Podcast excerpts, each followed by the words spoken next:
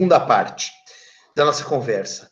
A segunda parte da nossa conversa uh, vai dizer respeito aos prazos. O que, que é, Alcides, que você quer? Poderia falar de pergunta do mostruário na aplicação do 26? Depois explica melhor isso, eu já vou falar do 26 daqui a pouquinho, Mascarix. Eu vou falar daqui a pouquinho do 26, você já fala. Então vamos lá. Quais são os prazos para eu reclamar por vício redibitório? É que o 26 eu ainda não entrei. Eu vou entrar nele e daí a gente explica o 26. Quais são os prazos para eu reclamar do vício redibitório? Então eu tenho que separar a conversa em dois prazos distintos. Se eu quiser pedir perdas e danos, ou seja, indenização, eu estou diante de uma tutela condenatória. Tutela condenatória. E se a tutela é condenatória, o prazo é de prescrição. Esse é o tema da minha tese de livre docência, com base em Agnello Amorim Filho. E se eu tenho um prazo prescricional para reparação civil, esse prazo, segundo o STJ, apesar de minha total discordância, é de 10 anos. É de 10 anos para indenização decorrente de relação contratual. Eu entendo que o prazo é de 3 anos pelo artigo 206, parágrafo terceiro, inciso quinto do Código Civil. Três anos. Mas o STJ, depois de uma longa briga, bateu o martelo e falou que é de três anos, o pra... dez anos o prazo. Uh, jurisprudência errada, mas abemos. Então, vamos seguir o prazo de dez anos. Um, Simão, esse prazo de dez anos é para reclamar indenização. Sim. E o prazo para devolver a coisa e pegar o dinheiro de volta ou para o abatimento do preço? Ô Marcelo, agora põe aí na tela, porque agora a questão é altamente complicada, o artigo 445. Se o prazo é para devolver a coisa, redibição, ou abater o preço, esse prazo é de decadência. É uma tutela desconstitutiva desconstitutiva. Então, novamente, segundo Agnello Amorim Filho, esse prazo é decadencial. E, aliás, leia aí o artigo, Marcelo. O que, que ele diz? Só um minuto, tá passando o avião aqui agora. Artigo 445. Mostra que você mora, mora em bairro de gente chique. Fala. O adquirente decai do direito de obter a redibição ou abatimento no preço no prazo de 30 dias, se a coisa for móvel, e de um ano, se for imóvel. Contado da entrega. Ah, não, vai, vai até o contado. Contado. Da entrega efetiva. Então, vamos lá. O prazo é de um ano para bens móveis e para bens imóveis e 30 dias para bens móveis. São prazos decadenciais e curtos. Esses prazos são contados da entrega da coisa. Mas, Simão, o vício pode aparecer só depois de 30 dias para os móveis e depois de um ano para imóveis. Então, aí que começa o nosso grande problema. O Código Civil concebeu dois tipos de vícios redibitórios. Isso tem a ver, senhores, com a jurisprudência na vigência do Código 16. Porque a jurisprudência, na vigência do Código 16, ela entendia que os prazos de reclamação de vício redivitório eram curtos. E não se esqueçam que até 1990 não existia CDC. As relações de consumo seguiam os prazos do Código Civil. E o projeto de Código Civil copia a jurisprudência dos anos 80, copia a jurisprudência dos anos 70. Então ela diz assim: se o vício oculto for daqueles que se manifesta desde logo, ou seja, não é aparente, mas eh, vamos, vamos dizer, você comprou uma caixa de morangos. Você chega em casa, começa a tirar os morangos descobre que os de baixo estão podres. Então é um vício oculto que se percebe desde logo. Você comprou um é por isso que eu estou falando, isso tem tanto a ver com relação de consumo hoje. Você comprou um, um aspirador de pó na loja. Você não testou o aspirador de pó e nem deve testar, porque nenhum homem médio testa o aspirador na loja. Levou para casa, foi colocar para funcionar, ele não funciona. Esses vícios ocultos que se manifestam desde logo pelo Código Civil, reparem que eu não estou falando de relação de consumo, estou falando de relação civil. Eu tenho 30 dias para redimir ou abater o preço dos bens móveis e um ano dos imóveis. Essa é a regra do Código Civil. Contados da contados eh, esses dois prazos da entrega. Agora tem um problema. Eu posso comprar um carro do qual eu já tenho a posse. Imaginemos que eu recebo emprestado o carro do Dr. Henrique. Gosto tanto do carro que eu resolvo comprá-lo. Gosto tanto do carro que eu resolvo comprá-lo. Então eu vou comprar o que eu já estou na posse. É, eu já vou falar sobre isso. Já vou falar sobre isso, Luísa. Já, já falo daqui a pouco. Comprar já estou na posse. Nesta hipótese, o prazo cai pela metade. Então agora, Marcelo, lê o artigo inteiro e eu lê a parte final dele também o adquirente decai do direito de obter a redibição ou abatimento no preço no prazo de 30 dias se a coisa for móvel, e de um ano se for imóvel, contado da entrega efetiva. Se já estava na posse, o prazo conta-se da alienação, reduzido à metade. Então, ou seja, se eu já estou na posse, o prazo não pode começar com a entrega, porque entrega não haverá, porque eu já estou na posse. E daí o que acontece eu estou na posse? eu, eu tenho que ter o prazo contado pela metade, possuindo nome próprio, e passa a possuir nome alheio. Uh, que eu já estava na posse, e se eu já estava na posse, o prazo cai para seis meses para os imóveis e 15 dias para os móveis. Essa figura, essas duas figuras que eu anotei aí para vocês, tradicio breve, manos, e mano e constituto possessório, são duas formas de transmissão ficta da posse. Na Tradicio Breve Mano, eu possuía em nome alheio do Henrique, porque eu estava usando o carro, e quando eu compro, eu passo a possuir em nome próprio. E, portanto, o prazo começa da alienação, porque a posse já era minha. Eu possuía em nome alheio e passo a possuir em nome próprio. Essa é a Tradicio Breve Mano. O, só um parênteses rápido: o constituto possessório é a que eu possuía em nome próprio e passo a possuir em nome alheio. Por exemplo, eu vendo o meu carro, peço para o comprador, o Marcelo Cairala, 60 dias para continuar usando o carro, e ele desfica e daí você me entrega o carro. Eu continuo usando o carro como no dia anterior, só que antes era meu e agora eu vendi. O constituto possessório eu usava, tinha posse em nome próprio e passo a ter em nome alheio. No caso do 445, é a tradício breve mano. Uh, Luísa, é uma questão de prova saber se o produto tinha um vício ou ele foi estragado pelo consumidor é, é uma questão de prova. Isso me lembra, deixa eu contar só uma coisa bem rápida para vocês em razão dessa pergunta. O meu amigo de Portugal, Fernando Araújo, em 2011 comprou um carro novo. E daí, em 2011, eu fui fazer aquelas minhas inspeções no porto, trabalhar com ele. Nós rodamos muito, chegamos até o porto, passamos 15 dias trabalhando. Eu voltei para o Brasil. Em 2012, eu vim para cá para continuar as inspeções. E um dia eu entrei no carro do Fernando e reparei que aquele lugar que sai o ar condicionado do banco de trás estava quebrado, né? Eu falei, ô Fernando, o, o, aqui a saída do ar-condicionado está quebrada, né?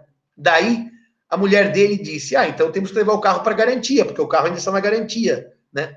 Daí ele brincou e é, respondeu sua pergunta, Luísa. O carro não tem garantia com relação ao Tomás. Tomás era o filho dele que tinha quebrado o, o, a saída do ar-condicionado. Então, quer dizer, os danos que o consumidor causa a si próprios não são vício ocultos. São a chamada culpa exclusiva da vítima ou do consumidor. Então, não tem nem garantia por vício redibitório, muito menos indenização. Então, o Fernando brincou. O carro tem garantia por defeito, mas não garantia para Tomazinho, que foi o filho dele que estragou a saída do ar-condicionado. Dito isto, os prazos, então, são de é, um ano para imóveis, 30 para móveis, contados da entrega. E se eu já estou na posse, por tradição breve mano, os prazos são de seis meses para imóveis e 15 dias para móveis. O problema. Professor, é deixa eu fazer uma pergunta. Sim. Esse de, de um imóvel pode ser, por exemplo, uma alocação. Você está na posse do imóvel e eventualmente faz uma proposta e compra o imóvel. Pode. Locação, comodato, tanto faz. O constituto possessório, eu possuí em nome próprio e passei a possuir em nome alheio. Aliás, a Luísa que está aí, a filha da minha prima Laís, quando a Laís vendeu a casa dela na Rua Toneleiro, lá na Lapa, é, eles precisavam de seis meses, Marcelo, para entrega da casa nova, certo? Você faz o constituto possessório. Você diz, eu vendo e não saio. Então eu deixo de ser proprietário para ser comodatário ou locatário. Esse é o constituto. E a tradição é o contrário. Tá? Eu estou na posse do outro e aquilo passa a ser meu por compra. É o locatário que compra a casa, é o, é o comodatário que compra o carro, daí o prazo do vício redibitório é pela metade. E na locação eu posso reclamar disso redibitório? Posso reclamar disso redibitório, porque a locação é um contrato comutativo. Well, vamos prosseguir. Então, o parágrafo primeiro do artigo 445 traz um segundo tipo de vício. Os vícios que, por sua natureza, não podem ser conhecidos desde logo. O parágrafo uh, primeiro vai dizer: quando o vício, por sua natureza, só puder ser conhecido mais tarde, ou seja, é um vício que precisa de tempo para maturar, por exemplo, uma doença incubada em um animal. Por exemplo, um carro que só vai apresentar defeito depois de seis meses de uso, por um problema estrutural daquele carro. O prazo contar-se-á do momento que dele tiver ciência até o prazo máximo de 180 dias, em se tratando de imóveis e de um ano para imóveis. 180 dias para móveis e um ano para imóveis. Então, imaginemos que eu tenha um vício que, por sua natureza, demora para aparecer. Quando esse vício aparece, eu tenho 180 dias para dele reclamar nas coisas móveis e um ano em sendo imóvel. Imaginemos um vício de construção oculto que, para ele começar a se manifestar, o prédio precisa ter três anos de uso. E daí começam rachaduras nas paredes, uma questão de acomodação dos materiais. Nesse caso, eu tenho um ano do surgimento do vício para reclamar. Imaginemos que eu tenho uma doença incubada que eu preciso de seis meses, seis meses, para que a doença se manifeste no animal. Então, daí, manifestada a doença, eu tenho 180 dias para reclamar. Senhores e senhoras, dois tipos de vícios, com dois inícios dos prazos. No caput, prazo começa com a entrega. No parágrafo, prazo começa quando o vício se manifesta. O problema disso, o problema disso é que o CNJ, num enunciado que eu odeio, odeio, em termos doutrinários, com todas as minhas forças, terceira jornada de direito civil. Eu fui a partir da quarta. Na terceira só estava o professor Tartucci. Na quarta que eu fui, uh, mandei enunciado, fui convocado. A quarta, ela foi presidida, a comissão de obrigações, pelo professor Nelson Neri, Júnior, e a relatora era a professora Cláudia Lima Marques, e no primeiro dia eu fui co-relator junto com a professora Cláudia, e no segundo dia o professor Tartucci foi co-relator junto com a professora Cláudia. É, a, a, essa foi a quarta jornada, a terceira eu não fui. E na terceira, aprovou-se um enunciado, que é o um enunciado 174 do CJF, que segue orientação completamente distinta da que eu estou falando. Cairala, agora é assim: você para de apresentar, procura o enunciado e eu vou explicar e depois você vai pôr aquele negócio na aquela lousa que eu te mandei e depois você vai pôr o enunciado. Bom, o que que entende o enunciado 174? O professor Tartu sempre conta que a aprovação dele foi logo depois do almoço, aquelas coisas da calada da noite, assim, pouca gente discutindo. Mas temos enunciado. O que, que diz o enunciado 174? eu tenho que conjugar a leitura do caput com a leitura do parágrafo primeiro. E se eu tenho que conjugar a leitura do caput com a leitura do parágrafo primeiro, no caput eu tenho, anotem aí, prazos de 30 dias para móveis e um ano para imóveis para exercer o direito de redibição ou estimação. Mas eu só posso exercer esses direitos se os vícios surgirem no prazo de um ano para imóveis ou 180 dias para móveis. Cara, ela põe, põe por favor aquela lousa para mostrar que o enunciado, eu vou olhar aqui a lousa que ele me mandou, que o enunciado uh, 174, o que ele faz é conjugar dois critérios. O critério do prazo para reclamar e o prazo para o vício aparecer. Então, está aí na lousa que para os bens móveis, o vício deve aparecer em 180 dias. E no momento que, eles, que ele aparece, eu tenho 30 para reclamar. Mas segundo o enunciado 174, se o vício aparecer no centésimo, octagésimo primeiro dia, no dia 181, eu não posso mais reclamar, porque eu já passou o prazo de garantia. Da mesma forma para bens imóveis. O vício deve surgir em um ano, e surgindo, eu tenho um ano para redibir ou para bater o preço. No fundo, o que faz o enunciado? Ele junta dois incisos, dois, duas regras e faz uma terceira, o que está completamente errado. Porque o caput dá o prazo de início, que é a entrega, e o 445, parágrafo primeiro, dá o prazo de início, que é a manifestação, o surgimento do vício. São dois tipos de vícios com dois prazos. O enunciado 174 junta tudo. Ô, Carla, você tá aí com o meu desenho raiz que eu te mandei para você fazer o desenho no tela?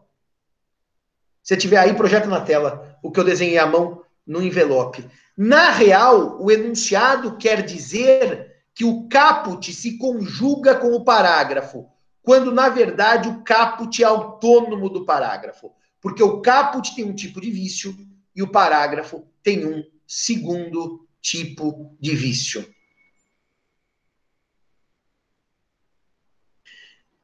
A imagem que o Cairala pôs, Marina, é uma leitura do enunciado 174 do CJF.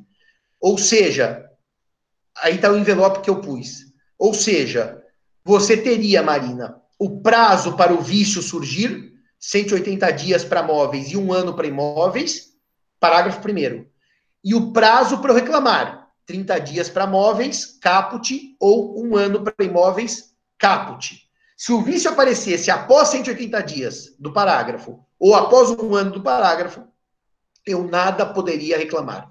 Então, no fim, o que está nesse desenho que eu fiz à mão e que o Marcelo fez em em, em, em computação, é uma leitura do enunciado 174. É exatamente uma depicção do enunciado 174. É o enunciado 174 eh, traduzido por uma imagem. E o enunciado 174, ele vai dizer basicamente o seguinte. Isso é, se eu tiver o um enunciado aqui, né? Você está com ele aí, Marcelo? Já coloquei aqui no chat, professor. Já foi? Então é isso. Obrigado, que eu não estou achando aqui no meu celular. Em se tratando de vício oculto, o adquirente tem os prazos do caput para obter a redibição ou abatimento do preço, desde que os vícios se revelem nos prazos do parágrafo primeiro. O problema é que esse enunciado que junta duas regras, ele nega vigência ao 445. E por que, que ele nega a vigência ao 445? Porque o caput do 445 diz que, na verdade, o prazo se inicia com a entrega e não com o surgimento do vício. E o parágrafo primeiro, que trata de outro tipo de vício, diz que o prazo começa com o surgimento do vício.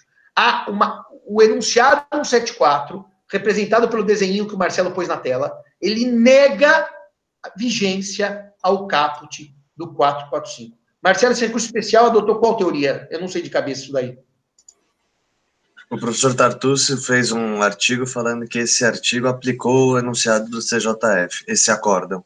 Esse acórdão. E eu e o Tartucci somos contra esse acórdão, tá? Nós somos, essa é a orientação do CJF. Tanto eu quanto ele, nas nossas obras, fizemos sérias críticas. Então, uh, Marcelo, depois você me manda isso no meu WhatsApp, que eu quero ler esse julgado, tá? Que eu não conheço de cabeça.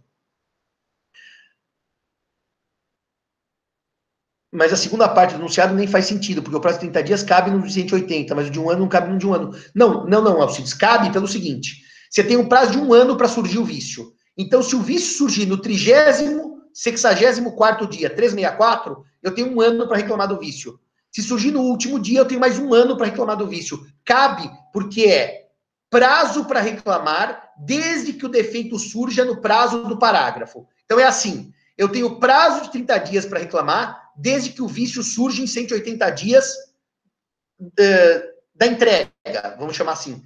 Agora, prazo para reclamar de um ano, desde que o vício surja no prazo de um ano da entrega. Então, no fundo, eu consigo, sim, caber um ano dentro de um ano, tá certo? Porque não é um ano dentro de um ano, é um ano a partir do surgimento do vício que tem que ocorrer dentro de um ano. Eu sei que esse tema não é nada fácil, mas eu queria perguntar a vocês se vocês entenderam estas duas leituras do 445.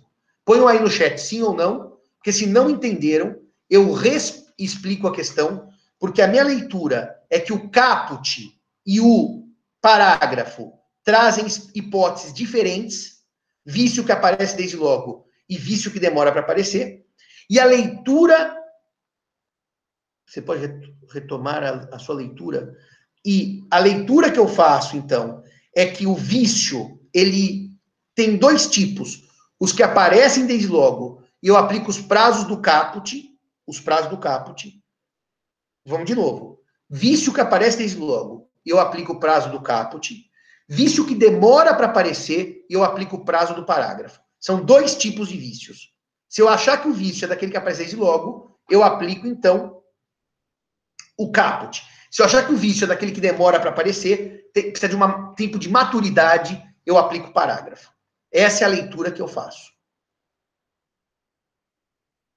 Ah, Jolivier, por que que decadencial não prescricional? Aí, aí é um tema para uma outra aula. Eu vou fazer o seguinte, é uma outra aula. Eu poderia parar agora, eu estudei isso profundamente, duas vezes na minha vida, quando eu fiz o mestrado e quando fiz a livre docência. Aí eu precisaria parar por horas para explicar isso. Mas basicamente, desde Agnella Morim Filho, desde Agnella Morim Filho, como pode anunciar o judiciário seguir um enunciado contrário à lei, porque é uma leitura da doutrina, Mike. Se a doutrina leu contra a lege, o judiciário está legitimado para ler contra a lege. É esse que é o problema. Quando a doutrina legitima o judiciário em erro, o judiciário tem direito de seguir o erro. Porque ele vai dizer, os autores pensam assim. Só para te responder, Jolivet, quando eu fiz meu trabalho de mestrado, a Guinela Amorim Filho faz uma notinha assim, ó. Para o abatimento do preço, o prazo é decadencial em que pese haver uma aparência de ser prescricional. Ele solta uma frase lacônica, mas em 30 segundos, que eu não posso parar isso tudo agora para reexplicar a prescrição e decadência. Poderia ser uma delícia, mas não daria mais, mais, nada de aula. Eu preciso dar aula hoje ainda. Já que o Rafael não pôs as aulas de terça, né? Ele, ele vai pôr agora e vocês podem ver depois que uma delas é repetida dessa que eu estou dando para vocês. Tem mais frufru, porque eu estava no escritório, eu mostrava mais livro, mostrava mais coisa, contei o caso da cachorra surda, mostrei a cachorra surda, bom, mas isso não vem ao caso. Dizia eu então, o prazo é decadencial porque, no fundo, na redibição, eu tenho uma desconstituição completa do contrato. No abatimento do preço, eu tenho uma alteração de preço, uma redução de preço, que não deixa de ser uma desconstituição parcial de um elemento importante do contrato, que é o preço. Então, uh, Jolivet, nunca houve dúvida de que o prazo era decadencial.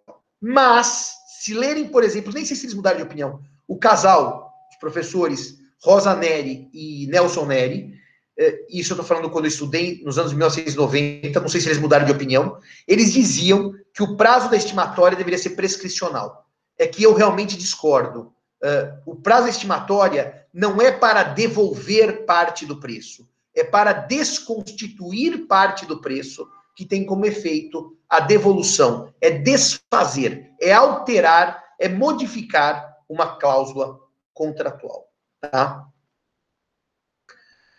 Cansativo isso. Cansativo, cansativo. E quais são os prazos agora no Código de Defesa do Consumidor? Os prazos no Código de Defesa do Consumidor são os do artigo 26, que o Marcelo já transcreveu e que ele vai retranscrever para a gente.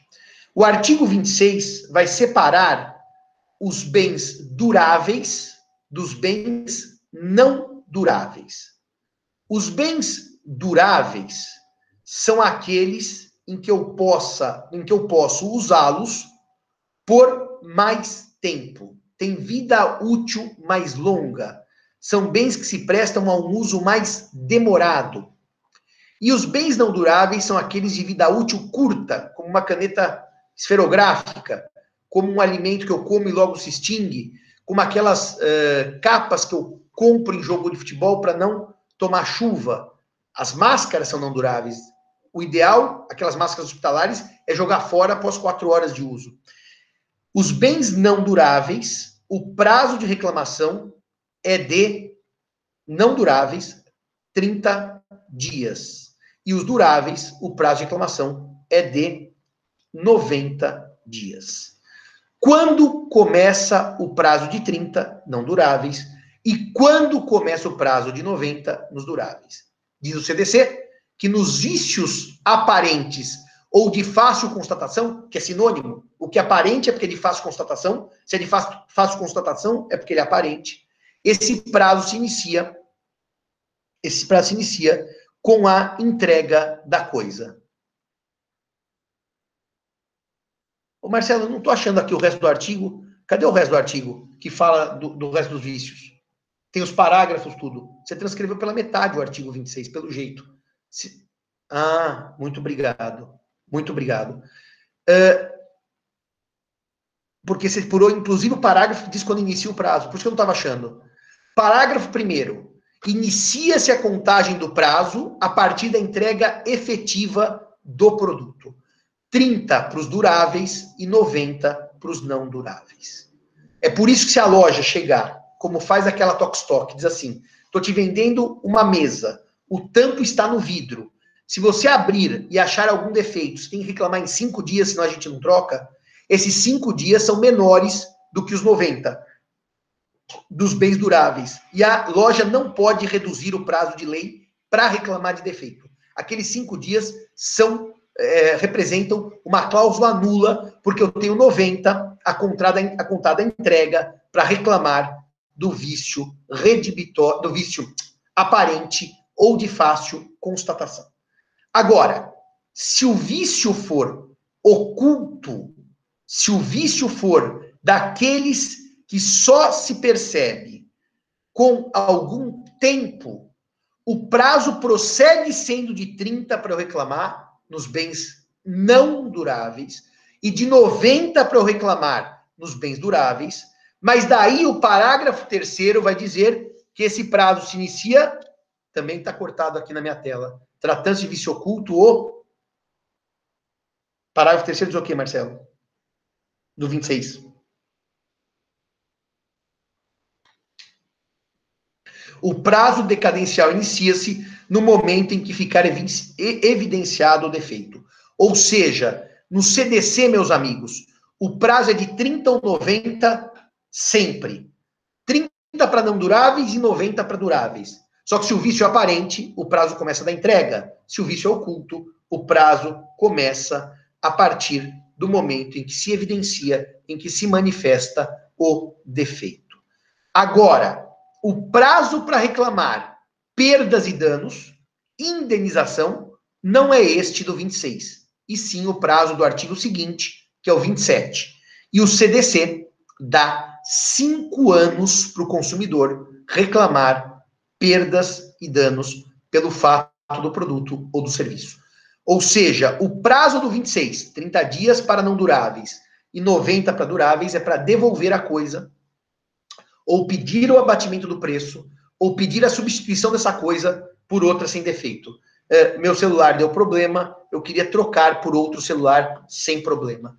É, a, a indenização não está nos prazos decadenciais de 26, mas está no prazo prescricional de cinco anos do artigo 27. Com isso, os senhores perceberam que relação civil e relação de consumo têm regras próprias que não conversam entre si. Cada uma tem a sua dinâmica própria. Cada uma tem o seu prazo próprio. Repararam que o critério de diferenciar prazo no Código Civil é o bem ser móvel ou imóvel. E repararam que o critério para diferenciar prazo no CDC é o bem ser durável e não durável. O Código Civil fala em reclamação em até 30 dias para móveis e um ano para imóveis. O CDC fala em 30 dias para não duráveis e 90 para duráveis. Quer dizer, o prazo de reclamação por vício oculto do Código Civil para imóvel é de um ano maior que o do CDC, porque imóvel é durável e o prazo é de 90 dias. Foi por isso que eu escrevi meu livro. Por isso que eu fiz uma comparação em 2000. Eu me formei em 96, 97, 98, 99, 2000, 2001. Nesses cinco anos, de 97 a 2001, eu trabalhei exatamente isso no meu mestrado. A diferença de tratamento legislativo do vício redibitório no Código Civil e do vício oculto no Código de Defesa do Consumidor. Bom, mais duas coisas eu preciso dizer para vocês para acabar vício oculto, duas ou três. O tema é longo, mas o tema é extremamente bonito e extremamente útil. Uh, nota importante: o artigo 445, no seu parágrafo segundo, 445, no seu parágrafo segundo, ele vai dizer que na venda de animais, os prazos de garantia por vícios ocultos serão os estabelecidos por lei especial. Na venda de animais, o prazo para reclamar de vício oculto é estabelecido em leis especiais. E por que, que ele fala isso? Isso é uma homenagem a vários sistemas jurídicos europeus que têm prazo especial para reclamar de vício redibitório de animal. Existem países em que há verdadeiras tabelas para o tipo de animal e o tipo de doença. Desde piolho caprino até febre aftosa suína. Cada tipo de doença, de cada tipo de animal, tem um prazo próprio para reclamação do vício redivitório. Isso remonta, naqueles países europeus, uma longa tradição, longuíssima tradição, de ter prazos muito curtos para reclamar de alguns tipos de vício redivitório. Então tem prazo sete dias, nove dias. Até se o Cairala tiver aí meu livro de. Viu, Cairala? O meu livro de. Do, do vício, dos vícios. Se não me engano, eu compilei aí uma tabela da Holanda. Dá uma olhadinha depois nisso aqui, enquanto eu falo desse parágrafo. Agora, o Brasil não tem lei. O Brasil deixou uma brecha para o legislador criar uma lei tratando de vício oculto de animal no caso de venda. Nós não temos isso. Se nós não temos, parágrafo 2 diz: ou na falta desta lei, pelos usos locais.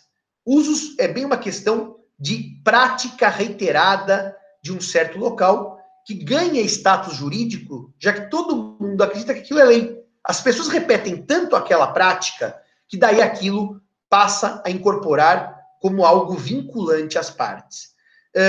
Eu não conheço no Brasil nenhum uso sobre vício redibitório de animal. Mas se por acaso, em algum rincão desse país enorme, houver essa regra, houver esse costume local repetido, reiterado, eu vou observar esse prazo desse uso local. E se não houver nem prazo por lei, e lei não há, nem prazo pelo uso, pelo costume, aí eu aplico o parágrafo primeiro e o prazo é de 180 dias do surgimento do vício. 180 dias do surgimento do vício, porque é a regra do parágrafo 1 do artigo 446. Vamos prosseguir. Mas antes, mais uma água, só um segundo que eu já volto.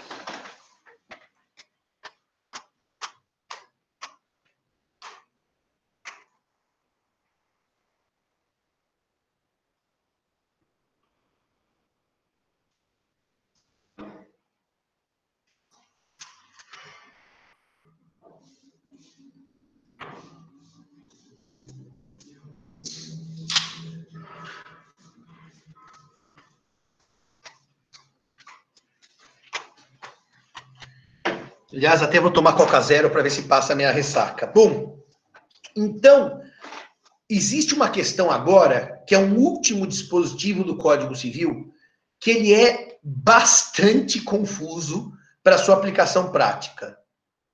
A do mostruário, eu não entendo bem o seu problema com o mostruário, Alcides. O que está no mostruário pode ter ou não ter vício. Se não tiver vício, eu informo ao consumidor: estou te vendendo uma peça de monstruário. Você quer, quer. É uma informação. Se, eventualmente, eu te enganar e te der uma peça de monstruário sem te informar que é de monstruário, eu posso ter até um problema que não é de vício redibitório. Eu já vou te dizer qual é que é. Mas vender objetos do monstruário sem defeito, não há nenhum problema. Desde que eu informe porque é uma informação importante para o consumidor formar sua convicção se quer ou não comprar. Não, ele pode reclamar pelo 26 do mesmo jeito. O direito de reclamar pelo 26 não importa se a peça está no mostruário ou não está no mostruário, porque o 26 admite reclamação até por vício aparente. Não, Mike, não há abatimento do preço. Explico por quê. Eu digo assim: este Mandalorian é o último da Loja, tá no mostruário. Mil pessoas já manipularam o Mandalorian. Você quer comprar? Quero ou não quero. Agora, baixar o preço do que está no mostruário é uma forma de estimular a venda. Mas outro dia eu fui comprar um computador e só tinha o do mostruário. E o cara falou, o preço é normal. Eu falei, não quero. É, ninguém é obrigado a dar desconto porque a coisa está no mostruário. Ninguém é obrigado. O que é obrigado é informar. Senão há quebra do dever de informação da boa-fé objetiva. Se a loja já baixou o preço por ser de mostruário, ela não baixou o preço por ter defeito, Alcides. Ser de mostruário não é ter defeito. O defeito continua sendo possível de cobrança. Ser do monstruário não é ter defeito. O que, você projetou aí, Marcelo? Não é o seu livro? É, mas eu não enxergo. Eu não enxergo nada. O que você projetou aí? Fala. Na França, por exemplo, houve uma lei especial a respeito do tema, Código Rural. Aí fala da Bélgica, da Áustria e tal. É a Bélgica. A Bélgica tem uma lei enorme sobre sarna do porco, gripe da galinha. É isso mesmo. É isso mesmo. Aí ele fala, é. apenas para avisar as diferenças de cada país, podemos mencionar que a tuberculose do gado bovino é considerada um vício oculto na Espanha, França, Bélgica, Áustria e Alemanha mas cada um dos países prevê um prazo específico. Espanha, 15 dias, França, 9 dias, Bélgica, 9 dias, Áustria, 30 dias, Alemanha, 8 dias. 8 dias. Já a lepra dos porcos, por exemplo, não é considerado um vício na França, mas é na Espanha e na Bélgica, prazo de 9 dias. E na Alemanha e na Áustria, prazo de 8 dias. E aí, aí você, fala falou... da obra do Ramon Gasset. É, isso, que, que é o espanhol uma tabela. que eu copiei copiei não, né, que eu consultei e transcrevi na, na, na, no mestrado. É exatamente isso. Os vícios dos animais na Europa são muitos e cada um com prazo próprio. Eu nem lembrava a tuberculose dos porcos. Muito bem. Dito isso, eu tenho que trabalhar um derradeiro dispositivo do Código Civil, que não é nada fácil, que é o artigo 446. O artigo 446 ele foi concebido em um tempo que não existia CDC e claramente nasceu tarde e nasceu fora de época. O artigo 446 ele vai dar, vai dar uh, uma colher de chá para o adquirente com relação aos prazos. Numa hipótese bastante específica, em que o vendedor deu ao comprador uma garantia contratual. Ou seja, a lei dá garantias de vícios redibitórios, mas dá prazos para exercício das garantias. Artigo 445. Eu posso contratar uma garantia, e essa garantia é chamada contratual. E aí, o que acontece na prática?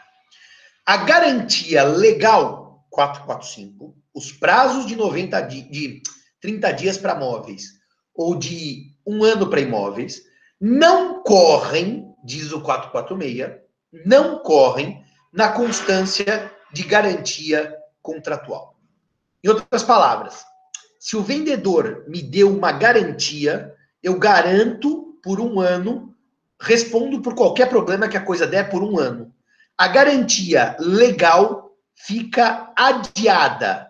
Ela só se inicia após o fim da garantia contratual. Então eu terei, vamos, vamos pensar uma garantia maior, uma garantia de cinco anos para um carro. Código Civil, não estou falando de consumo. Eu, Simão, vou vender meu carro usado para a Bruna e dou uma garantia de cinco anos. A lei para bem imóvel dá uma garantia de 30 dias. Então a Bruna teria por contrato garantia de cinco anos e 30 dias por lei. E as garantias se somam segundo o artigo 446. Mas, para que o prazo da garantia legal se some ao da garantia contratual, cinco anos do contrato e 30 da lei. Ou cinco anos do contrato e, se for imóvel, um ano da lei. Eu tenho que denunciar o defeito a quem me vendeu, ao alienante, no prazo máximo de 30 dias, sob pena de decadência. Esse dispositivo, Marcelo, você está com ele aí na tela? Eu acho importantíssimo que os senhores leiam esse dispositivo, porque esse dispositivo vai dizer que os prazos do artigo antecedente não correm na constância de cláusula de garantia. Mas o adquirente deve denunciar o defeito ao alienante nos 30 dias seguintes ao seu descobrimento, sob pena de decadência.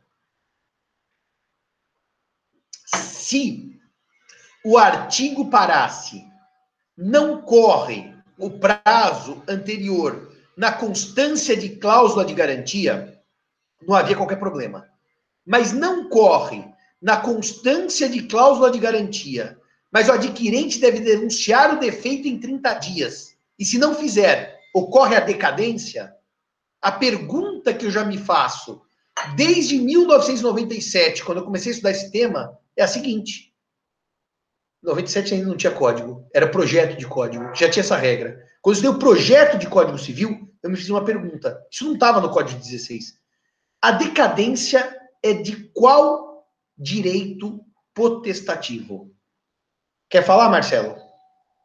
Qual é a decadência que eu sofro se eu não denunciar o vício em 30 dias? É perplexa essa questão. não vou me arriscar aqui. Henrique, você está por aqui? Ou você está dormindo hoje?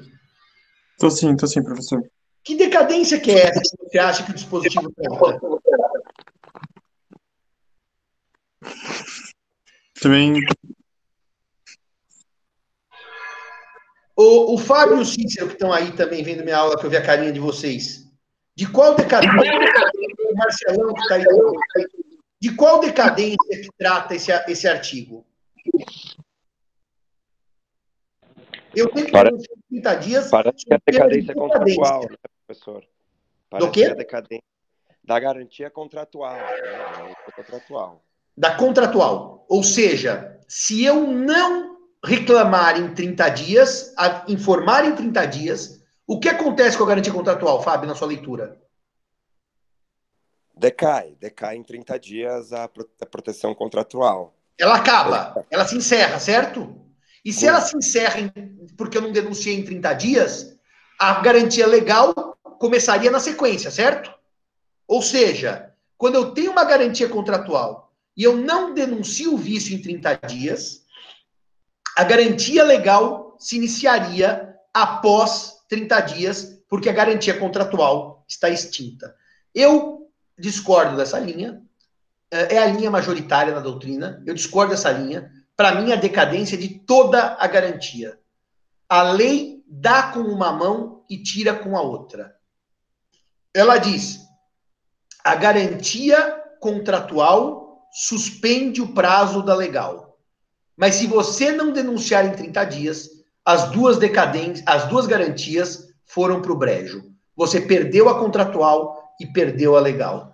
Eu sou minoritário nessa leitura. A leitura majoritária é que se eu não denunciar em 30 dias no prazo da garantia contratual, extingue-se a garantia contratual após 30 dias e começam-se os prazos do 445 da decadência por garantia legal. A contratual morre e começa os prazos da legal.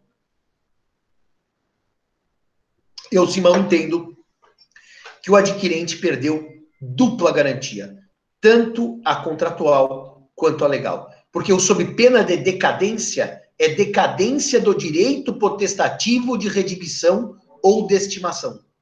De redibição ou de estimação. Não é o direito de exercício da garantia, é o direito dos artigos 441 e 442. Portanto, eu, Simão, entendo que se em 30 dias o adquirente não denuncia, não diz, olha aí o vício, nesta hipótese, a decadência de todo e qualquer direito, a redibição ou abatimento do preço.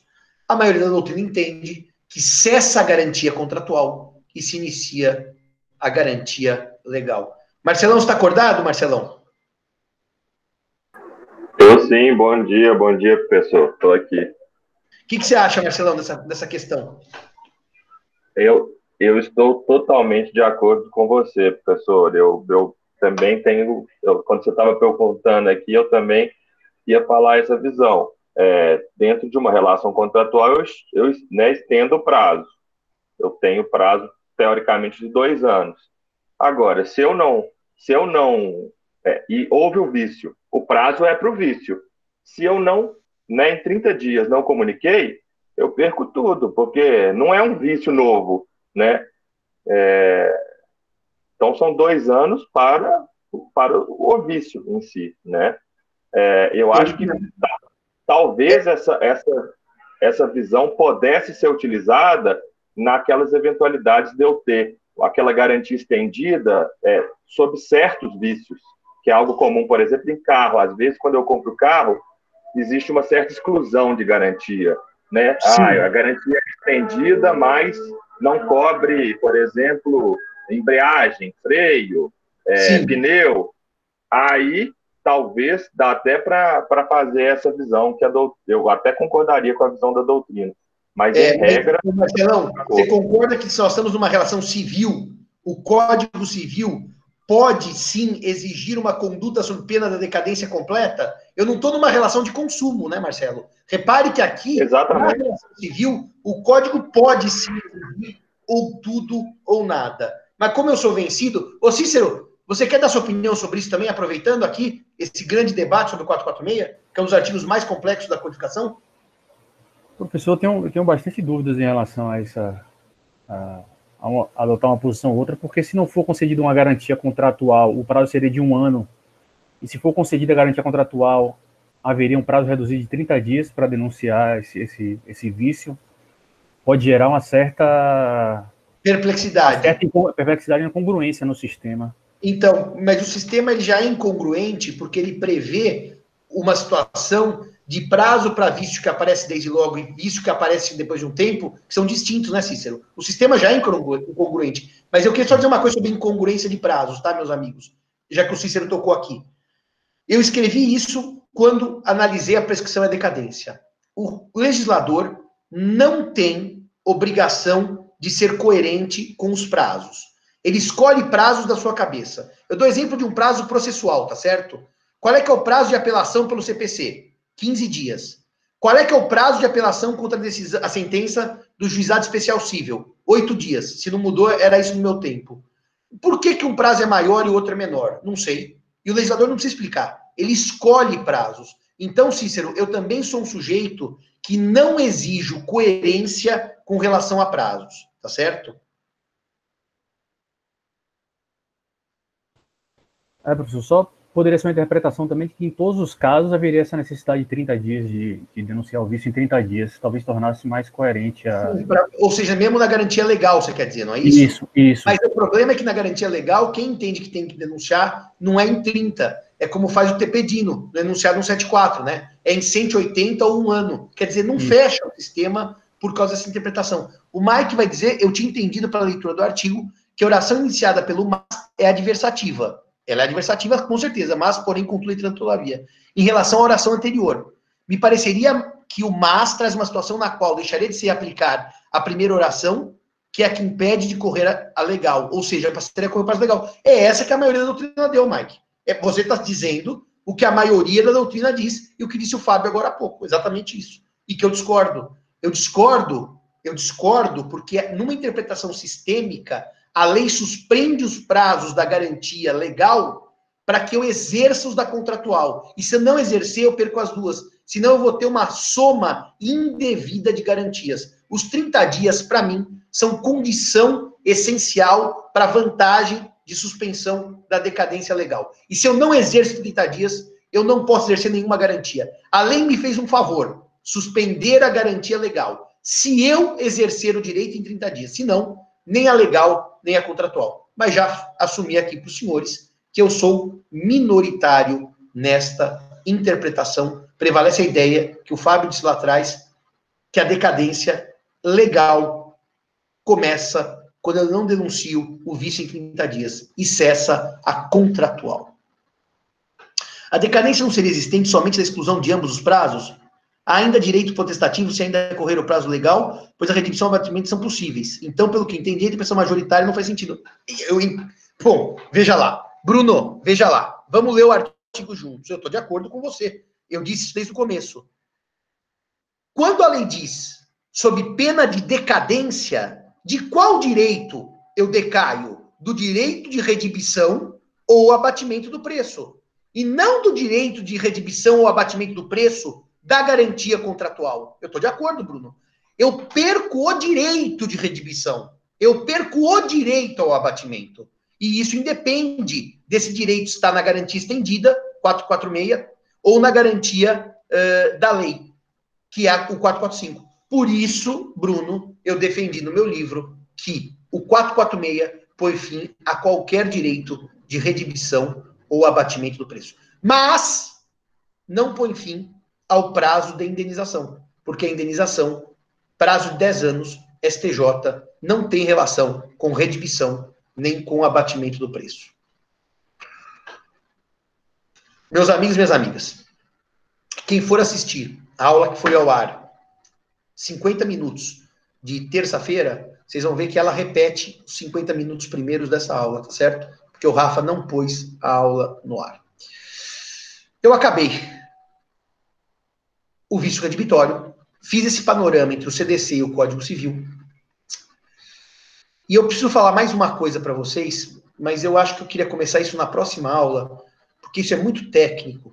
E foi a razão que me levou a escrever a minha dissertação de mestrado, que era aí que eu iria começar a próxima aula, que se, eu, se o Rafa tivesse posto a aula no ar, eu teria falado disso, tá? Eu vou falar, na, eu vou começar a próxima aula falando disso. Erro, vício redibitório e inadimplemento. E vou mostrar para vocês que vender um objeto que está no mostruário não é vício redibitório. O objeto não tem vício redibitório. Eu vou falar disso na próxima aula e depois eu entro na evicção. Marcelo, Henrique, me lembre, por favor, de eu começar a aula com essa distinção dessas três categorias, que era o que eu iria começar a aula de hoje, se não houvesse esse problema. Obrigado a todos, obrigado a todas. E eu faço, então, agora uma pausa. E terça-feira, 7h25, aula ao vivo para eu prosseguir com a matéria. Obrigado a vocês e até a próxima, se Deus quiser, e alegria revê-los virtualmente. Tchau, tchau. Beijão a vocês, meus queridos.